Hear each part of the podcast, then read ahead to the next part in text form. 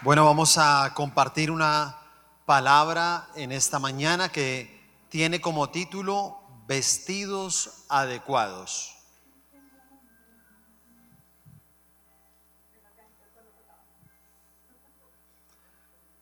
Y le invito a que abra su Biblia en el libro de Eclesiastés capítulo 5. Si quiere para mayor facilidad, lo pueden encontrar entre Génesis y Apocalipsis.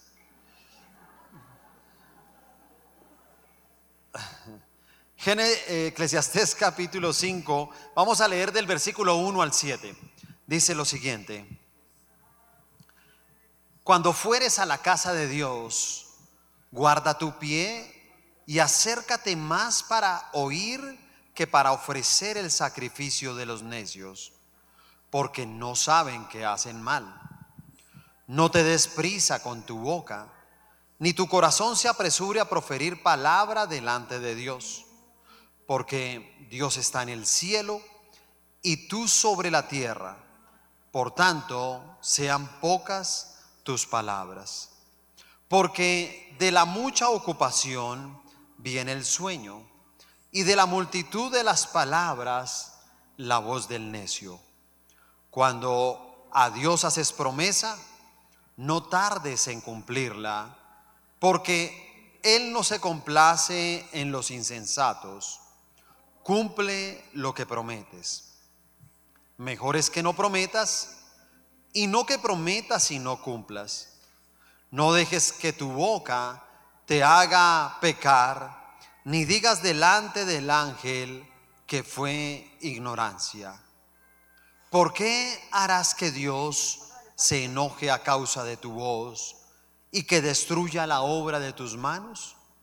Donde abundan los sueños, también abundan las vanidades y las muchas palabras, mas tú teme a Dios. Amén. Bueno, maneras de vestirnos, sí, pueden haber muchas. Eh, algunas personas, por ejemplo, les toca vestir un uniforme y ese uniforme es el adecuado para su trabajo o para su estudio. Vestidos adecuados los encontramos, por ejemplo, para hacer deporte. Uno no creo que se vaya al gimnasio en corbata, ¿cierto? Ni se vaya a la playa con un buzo cuello tortuga. No lo haría uno, ¿cierto? cada uno de esos escenarios tiene un vestido adecuado. Inclusive eh, siempre motivamos a que cuando venimos a la iglesia uno debe escoger una buena pinta, ¿cierto? Uno debe venir bien vestido a venir aquí a la casa del Señor.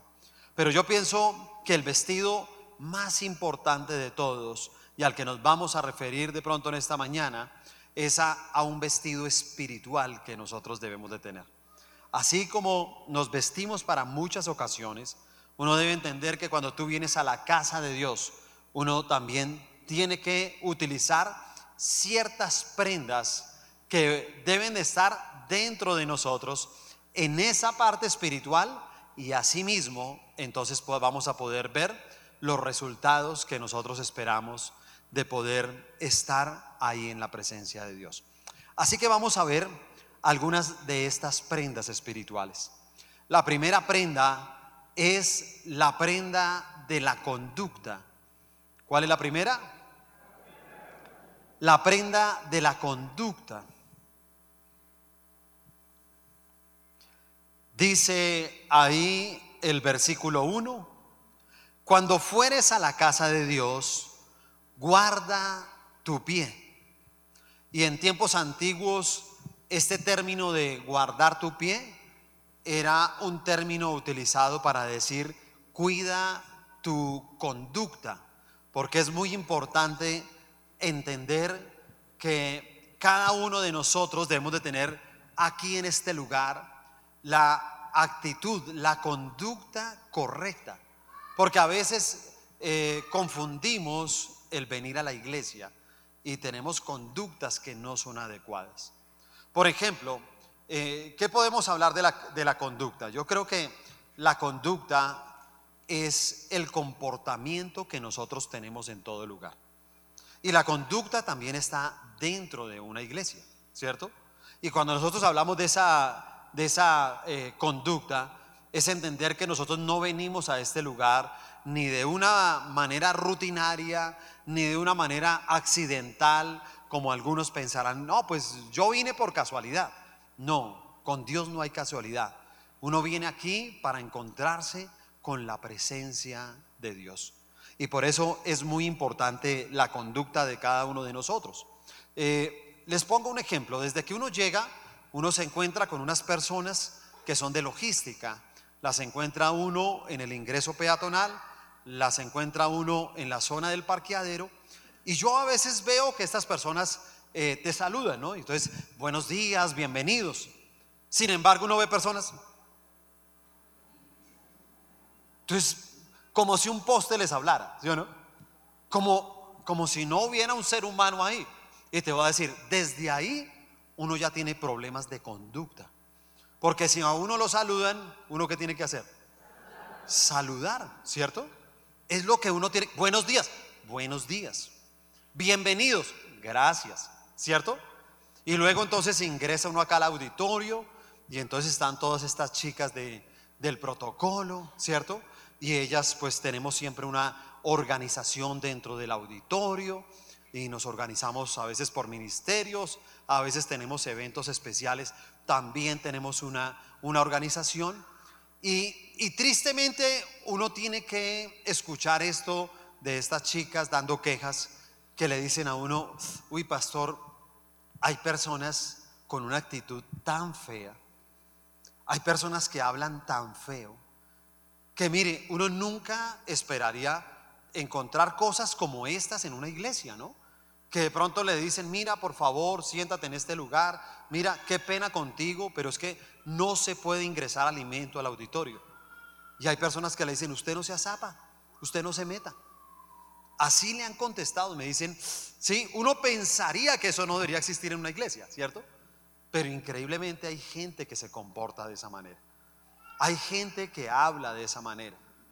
Hay personas que contestan de, de estas formas que definitivamente dejan ver y dejan cuestionado hasta dónde una persona viene a sentir la presencia de Dios. Porque creo que esa es la primera prenda, ¿cierto? Es la primera, la que tenemos que enseñarle aún a nuestros hijos, a estos eh, valientes que tenemos allá, que manejan nuestra zona kids y que la verdad ellos con qué amor que lo hacen, ¿no? Porque cuando siempre voy a la zona kids, yo veo la entrega de todas estas personas con, con estos niños, y veo ese amor, veo esa paciencia, porque son niños de diferentes edades, son niños de diferente carácter, temperamento, ¿sí? Y a todos le tienen un amor, una paciencia, pero aún también encontramos niños con muy malas actitudes. Y yo pienso que eso proviene de casa. Y por eso nosotros también tenemos que enseñarle a nuestros hijos las prendas que ellos deben de vestir acá. Porque a pesar de que ellos también vienen a sentir la presencia de Dios de una manera diferente, ¿cierto? Porque les enseñamos a través del arte, les enseñamos inclusive a través de la cocina, ¿sí? Creo que allá les cuentan, ¿no? Y a ellos inclusive les enseñamos a cocinar y entonces en medio de la cocina aprenden muchas cosas de Dios, a través del arte, a través de la música, ¿cierto? Pero a veces hay malas actitudes. Y como padres tenemos esa responsabilidad de decirle a los hijos, óyeme, tienes que ponerte la prenda de las buenas actitudes para que ellos también puedan sentir la presencia de Dios en ese lugar, en la zona kids. Tenemos que tener buenas actitudes, inclusive algo que a veces le duele a uno, eh, hacemos jornadas de aseo, eh, pedimos, bueno, que quienes quieren venir, vamos a, por ejemplo, vamos a lavar nuestras sillas, vamos a limpiarlas y cuando uno menos piensa encuentra chicles pegados en la silla. Y uno dice, ¿será así en casa? ¿Será que es que ellos en casa van pegando los chicles donde, donde los tengan, sí o no? ¿Cómo será la casa del que pega los chicles? A veces me pongo yo a pensar y yo digo, mira que todo es un tema de uno tener buenos, sí, una buena conducta en su vida. Porque la conducta es eso, ¿sí me entiende? Cómo nos comportamos nosotros, cómo nosotros utilizamos un baño, cómo utilizamos nuestro auditorio, cómo, cómo estamos ante la presencia de Dios, ¿sí se da cuenta? Porque eso es lo que tenemos que hacer. Y cuando una persona aprende unas buenas normas de conducta dentro de una iglesia, date cuenta que esas normas después uno las va a llevar a todo lugar. Es el mismo comportamiento, lo mismo que uno hace. Mira, tanto así que tal vez a muchos nos ha pasado, no sé si a usted esté en esa dimensión o no, pero yo aprendí algo acá en la iglesia, yo aprendí sobre los diezmos, por ejemplo, y yo me acostumbré simplemente a dar mis diezmos, y aparto el 10% de lo que gano y lo aparto para el Señor. Y yo digo, cuando tú haces ese, ese ejercicio y comienza a ser una norma de comportamiento en tu vida, increíblemente eso se pasa a todo lugar. Entonces yo lo que hago es que todo servicio que a mí me presta alguien, yo siempre le doy el 10%. Entonces, si voy a almorzar, le doy el 10% de una propina. Si me lavan el carro, le doy el 10%. El que me corta el cabello, le doy el 10%. Si Alguien dirá, ¿le estás diezmando? No, yo solamente le diezmo al Señor. Pero lo que pasa es que esa conducta se volvió algo, parte de mí. Es un comportamiento que ya tengo. Y entonces me doy cuenta que aparto algo para Dios, pero me doy cuenta que a través de eso me enseñó a bendecir a muchas personas. ¿Cuántos dicen amén? La segunda prenda es la prenda de la concentración. ¿Cuál es la primera? La prenda de la conducta. La segunda es la prenda de la concentración. En ese mismo versículo 1 dice, cuando fueres a la casa de Dios, guarda tu pie y acércate más, ¿para qué dice? Para oír que para ofrecer el sacrificio de los necios, porque no saben que hacen mal.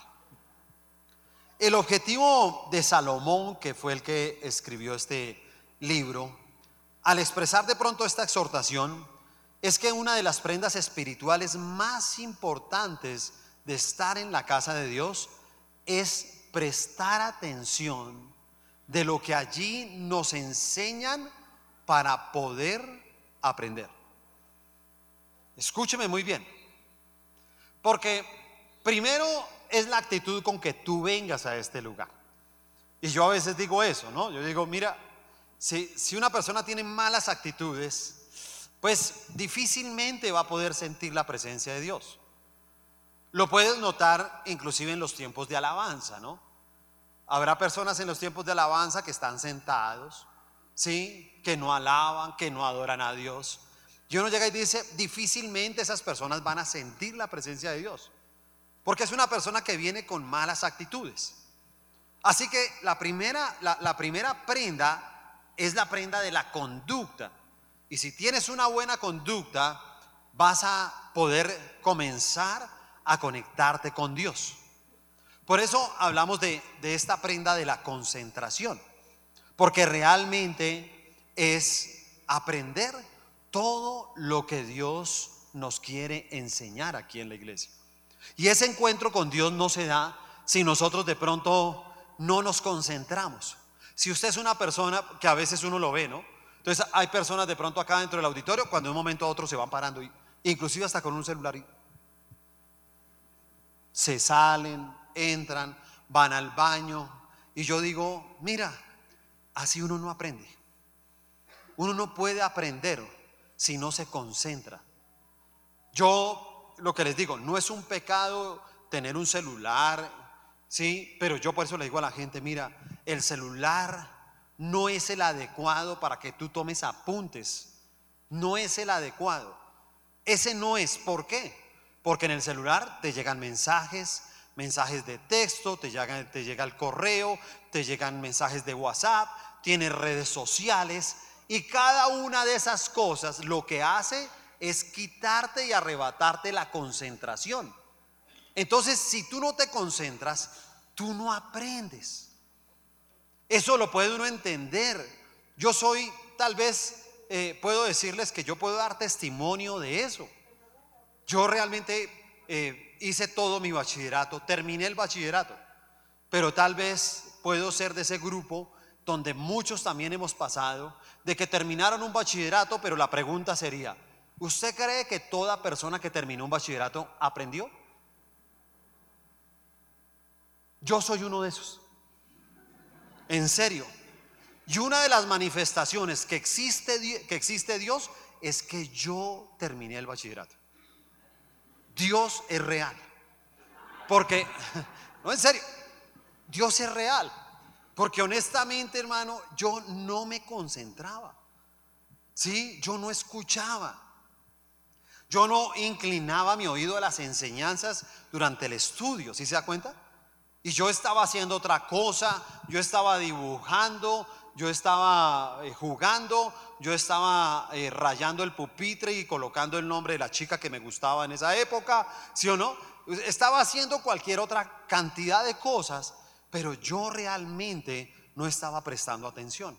Entonces salgo del bachillerato, entro a la universidad y comienzo a tener muchos problemas porque no me concentré en mi estudio. Entonces hay personas que llegan y dicen, es que eh, no, lo que pasa es que tengo dificultades de aprendizaje. Tú no tienes dificultades de aprendizaje. Tú lo que tienes que es concentrarte, escuchar, poner atención. ¿Sí se da cuenta? Porque si uno no pone atención, entonces uno no aprende. Y si tú no estás concentrado, entonces tú pierdes esa conexión con Dios. Y si usted no tiene esa conexión con Dios, pues pierde precisamente la conexión de poder sentir que Dios te está hablando y te está enseñando algo. ¿Sí se da cuenta? Inclusive, yo, yo me acuerdo cuando empecé eh, mi vida cristiana, y bueno, pues como no había iglesia acá en Zipaquirá, nos congregábamos, era en Bogotá, y me acuerdo que era ya en el Coliseo, y, y yo iba con un amigo, y ese amigo siempre era hablarme, hablarme y tenía la maña de hablarme durante la predicación. Él opinaba de la predicación. Eso es cierto lo que dice el pastor, porque imagínate que a mí me pasó no sé qué tal vaina y yo lo miraba, si me entiende, yo, yo sufría con eso, ¿sí? Y ya después de un tiempo, así pasaron como tres meses, y ya un día de verdad me sacó la piedra y le dije, mire, ¿sabe qué? Cállese, cállese hermano, cállese que es que no me deja poner atención. Ay, cuidado, ahí se le habla. No, hermano, es que no me gusta que me hablen, hermano. Usted siempre me quita la concentración. ¿Sí? Y me sacaba de verdad el mensaje. Yo no podía aprender bien. Entonces yo entendí y dije, no. Entonces, no, pero es que es para que me explique. No, a la salida. A la salida hablamos. Y realmente a veces se le sientan ese tipo de personas, ¿sí o no? Entonces, cuando se le siente una persona, ¿esas qué le va a decir? ¿Sí o no? Cállese y a la salida nos vemos. ¿Cierto? Y me habla todo lo que quiera, pero a la salida. Porque si no, ese tipo de personas, hermano, te van a quitar la concentración. Inclusive dice que tenemos que inclinar más nuestro oído para oír que para ofrecer el sacrificio de los necios. ¿Cierto? ¿Y, y por qué les digo esto? Porque la mayoría de nosotros venimos de una iglesia tradicional. En la iglesia tradicional, digamos como que el sacrificio era el que tapaba las culpas, el pecado, hacer sacrificios, ¿cierto? Entonces como que la gente decía, no, pero es que siempre no crea, un, un domingo me levanto a las siete y media, el desayuno y todo, para irme para la iglesia. Uno hace el sacrificio, uno hace el sacrificio todos los domingos. Y yo te voy a decir algo, ¿de qué te sirve el sacrificio si no pones cuidado a lo que Dios te quiere enseñar? ¿De qué sirve el sacrificio si se durmió hasta un pedazo de la predicación? ¿Sí o no? Porque a veces uno, sí, eh, eh, hemos querido, y así como vamos con la construcción de nuestro auditorio y todo, hemos querido que el auditorio tenga este tipo de inclinación que permite que las personas lo puedan ver a uno muy bien, pero yo también verlos a ustedes. Entonces, claro, uno desde acá, uno comienza a ver, si me entiende, las personas ahí, ¿sí? Inclusive a uno le preocupa, ¿sí? Qué bueno que usted siempre traiga una Biblia y un cuaderno, porque le evita cruzar los brazos. cuando, no, no lo digo por los que te pero, sí, pero, pero cuando usted cruza los brazos es un peligro cuando está sentado, ¿sí me entiende? Porque los brazos se convierten en un punto de apoyo.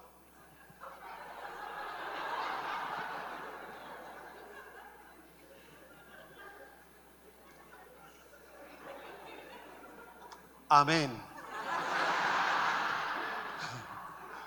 ¿Sí no? ¿Cuál es el primer? Conducta. El segundo punto. ¿Sí o no? Claro. ¿Te das cuenta en qué, en qué momento, hermano, uno va cambiando. Y por eso te digo, ten cuidado. Mire, se lo puedo explicar de otra manera. algunas personas que tienen comodidades financieras, ellos dicen que ellos tienen un sacrificio. Ah, no, nosotros sacrificamos un porcentaje de nuestro dinero y lo damos a una fundación. Sagradamente a esa fundación, 4 o 5 millones de pesos cada mes para que le den de comer a los niños. Yo te voy a decir algo, qué bonito que él no diera los cuatro o cinco, o de los, pero qué bueno él fuera a la fundación a servirle el desayuno a los niños. Hay una diferencia. ¿Se da cuenta? Hay una diferencia entre esos dos. ¿Te das cuenta? Porque uno está concentrado en lo que Dios le enseñó.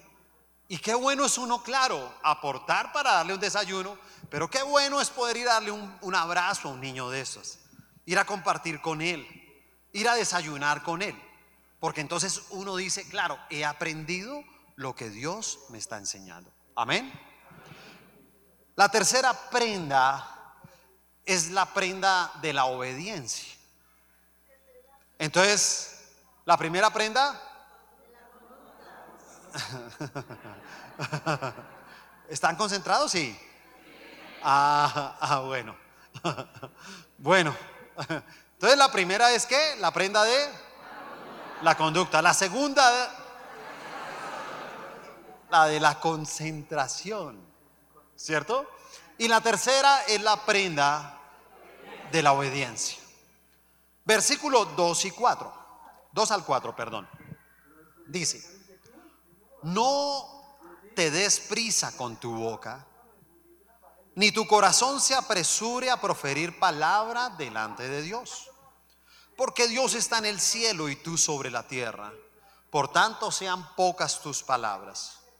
Porque de la mucha ocupación viene el sueño y de la multitud de las palabras la voz del necio. Cuando a Dios haces promesa, no tardes en cumplirla porque Él no se complace con los insensatos, cumple lo que prometes. Una, uno cuando, cuando uno va a la casa de Dios, uno va para tener comunión con Él. En otras palabras, uno va a tener un medio de comunicación. Quiere decir que date cuenta hay un momento donde Él te habla, ¿cierto? Hay un momento donde tú tienes que poner mucha atención a lo que Dios te quiere decir, a lo que Dios te quiere enseñar, pero hay un momento en que uno también tiene que responderle a Dios. Y ese momento de responderle, esa respuesta es la obediencia a lo que Dios habló. Así que venimos acá, tenemos una muy buena conducta dentro de la casa de Dios. Tenemos la conducta para la alabanza. Tenemos la conducta para saber comportarnos dentro de un auditorio. Pero también nosotros entramos en ese momento de concentrarnos muy bien sin que nada ni nadie nos pueda distraer de lo que Dios nos quiera enseñar. Pero cuando Dios ya te enseña algo, viene un momento donde date cuenta que siempre decimos, por favor, colóquese de pie porque vamos a orar. Escúcheme la palabra, vamos a orar. O sea, vamos es que vamos a orar. Todos debemos de orar. Porque a veces uno dice, ponte de pie, vamos a orar. Y comenzamos a orar y uno ve personas. Entonces yo digo, ¿será que me equivoqué? ¿Será que dije, vamos a meditar?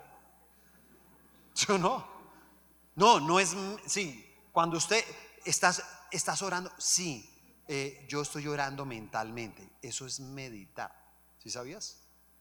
Una cosa es meditar, otra cosa es orar. La única manera de orar es cuando tú abres la boca. Si no, no es oración. ¿Si te das cuenta? No es oración. Entonces, hay un momento en que vamos a orar. En el momento en que vamos a orar, ese es el momento preciso donde lo que tú vas a hablar es lo que tú le prometes a Dios que vas a hacer. Por eso me encanta que dice, ojo con sus palabras, ojo con las palabras del necio, ojo con lo que sale de tu boca, ojo con lo que prometas. Es mejor que no prometas, ¿sí se da cuenta? Para que usted no quede como un incumplido. Pero si usted promete algo, dice, cúmplalo. Entonces, alguien dirige la oración, ¿sí o no? Tiene que haber una persona acá que Dios tomó para predicar su palabra y esa persona comienza a orar, a dirigir una oración.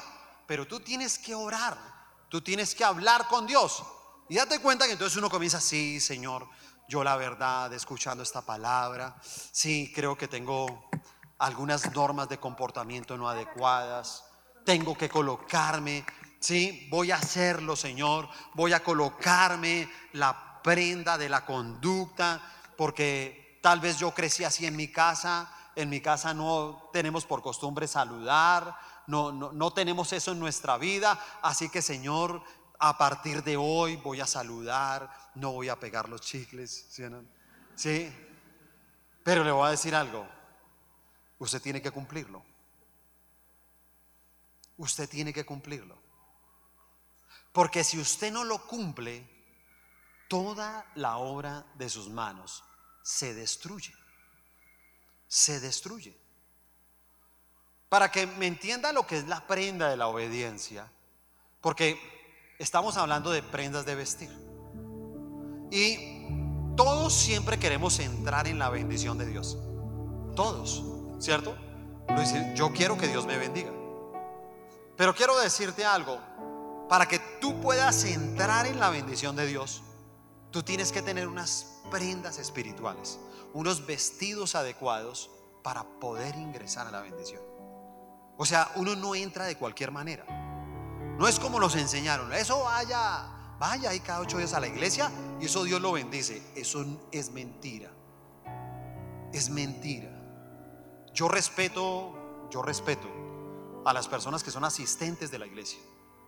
Los asistentes de la iglesia son personas que vienen aquí cada ocho días a escuchar una palabra. Me imagino que les gusta y que el pastor le cae bien.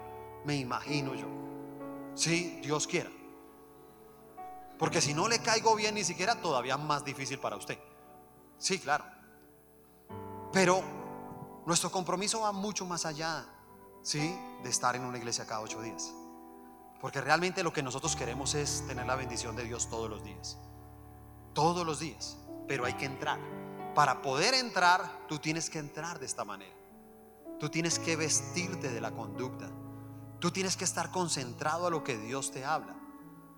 Yo vuelvo, insisto, si alguien te dice, mira, no, no entres de esta manera al auditorio, no comas dentro de un auditorio, es porque yo me imagino cómo será su devocional, cómo será su relación en las mañanas con Dios.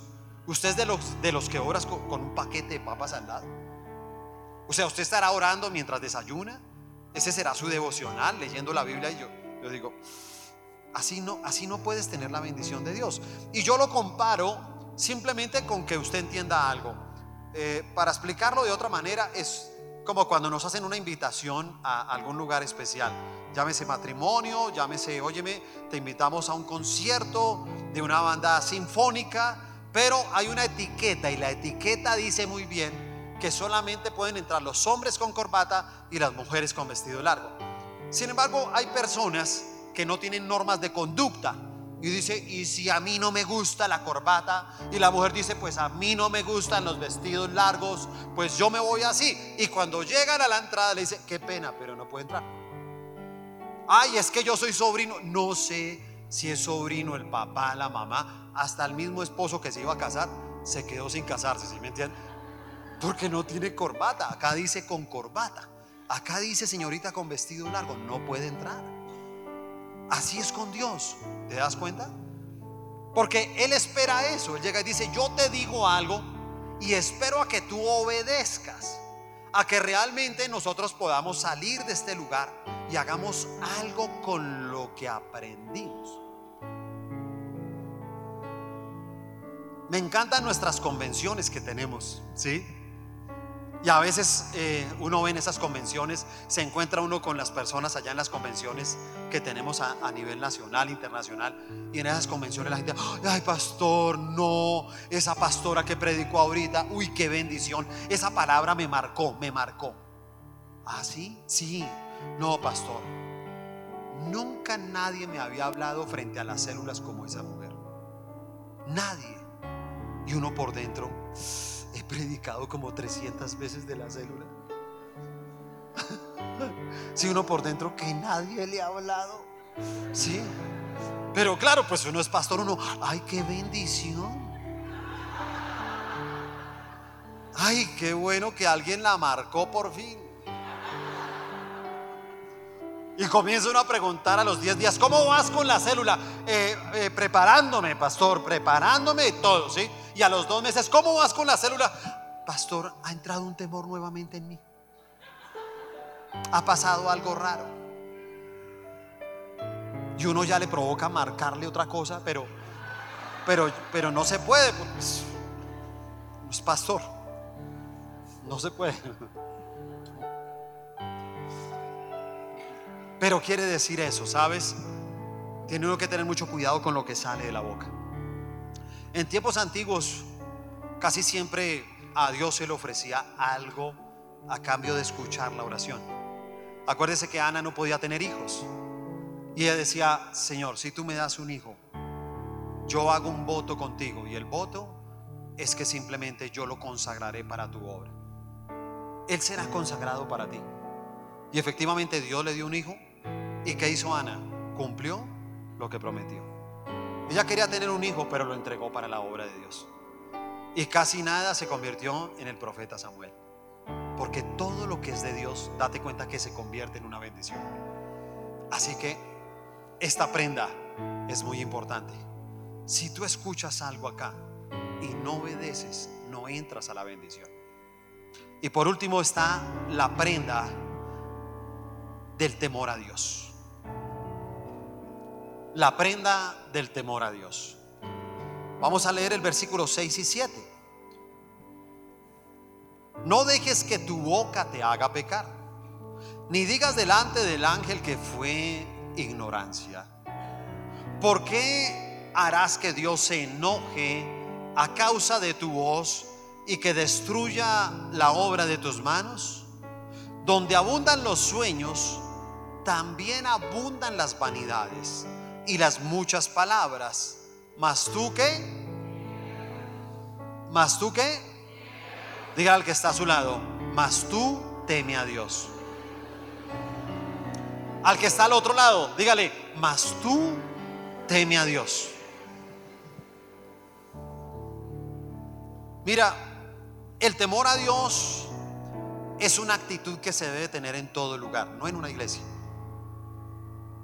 Pero es el resultado de tu obediencia. Una cosa lleva a la otra. Y el orden es así. Conductas, concentración, obediencia, temor a Dios. Alguien dirá, ¿a mí de qué me sirve el temor a Dios? Y te voy a decir algo. El temor a Dios lo es todo para poder vencer el pecado. Es lo único que puede vencer el pecado. Escúcheme lo que le estoy diciendo. Lo único para vencer el pecado es el temor a Dios. Creo que todos los que estamos aquí somos tentados y casi a diario, ¿sí o no? por alguien o por algo. Pero somos tentados. Y lo único que puede vencer la tentación es el temor a Dios. Uno tal vez lo podrá ver en un chico como José, ¿no? ¿Se acuerda la historia de José? Un chico, 17 años, muy jovencito. Y este chico va a parar como esclavo a una casa de una pareja. Y la esposa, la esposa comienza a asediarlo, a seducirlo. Y él no le prestaba atención y ya llegó un momento en que esta mujer toma una decisión y dice, mire, la verdad aquí tocas con toda. Y lo que hace esta mujer es que lo manda a llamar y ella se quita toda la ropa y queda desnuda. Y cuando ella queda desnuda solamente piensa en algo, un chico de 17 años que nunca había estado con una mujer y los estudios demuestran que era una mujer muy hermosa. Pero ¿qué hizo este chico? Correr. Alguien diría mucho bobo, ¿sí o no? Sí, claro. Sí, hermano, ¿cómo va a perder ese papayazo? Sí, esa es la, la naturaleza carnal. Pero una persona que salió corriendo, ¿por qué salió corriendo? Porque tiene temor de Dios. Él era un hombre de Dios. Escúcheme, él era esclavo. Él podía decir, me lo merezco. Él podía tener justificación. Él podría pensar muchas cosas. Pero él decía, yo no le puedo fallar a Dios. Yo tengo temor de Dios. El temor de Dios no es miedo a Él. Escúcheme, no es miedo del que trae Satanás. Acuérdese que el temor no proviene de Dios. El temor de Dios se refiere a respeto. Lo respeto. Eso es. Temor de Dios es respetarlo a Él. Pero ¿por qué lo respetamos? Por lo que Él hizo por nosotros. Y lo puedo comparar a veces estas eh, mujeres que les toca levantar a sus hijos solitas. Estas mujeres cabeza de hogar. Estas mujeres, muchas de ellas humildes, algunas de ellas las he visto trabajar tan duro. Las he visto trabajar, por ejemplo, en, en flores.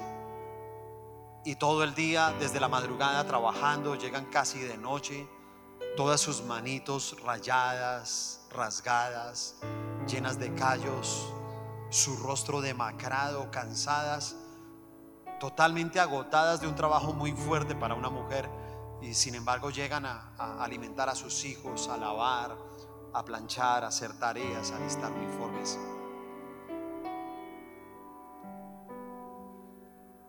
Y, los hijos de estas mujeres en algún momento pueden tener de pronto una mala compañía, ¿cierto?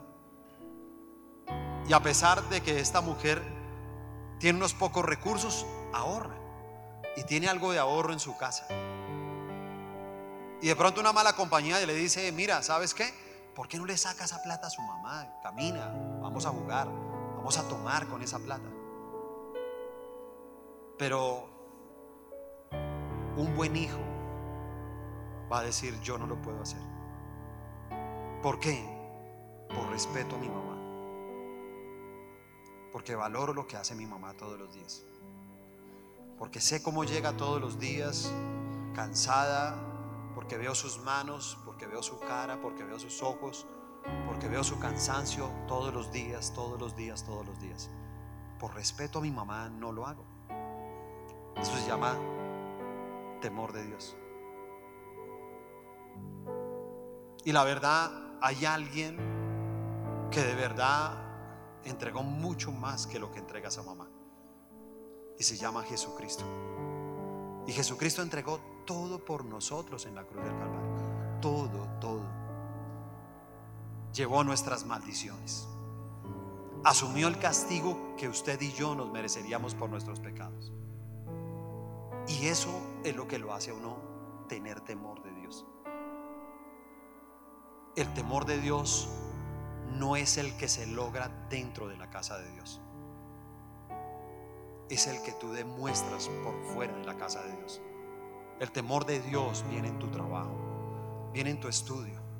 Viene cuando un supuesto buen amigo te quiere ayudar y te dice, hermano, no quiero que se quede, venga hermano, copie, copie, aquí tengo mi examen, copie tranquilo, nadie nos ve. Y el otro llega y dice, mira, nadie nos ve, pero Dios sí, no lo voy a hacer. Hermano, se va a tirar el año. Si me toca asumir esa responsabilidad, lo voy a hacer porque tengo temor de Dios. Porque puede que no tenga un maestro ni nadie que me esté mirando, pero tengo a un Dios al cual le tengo temor. Lo respeto y sería incapaz de hacer esto que es incorrecto. Amén. Colóquese de pie.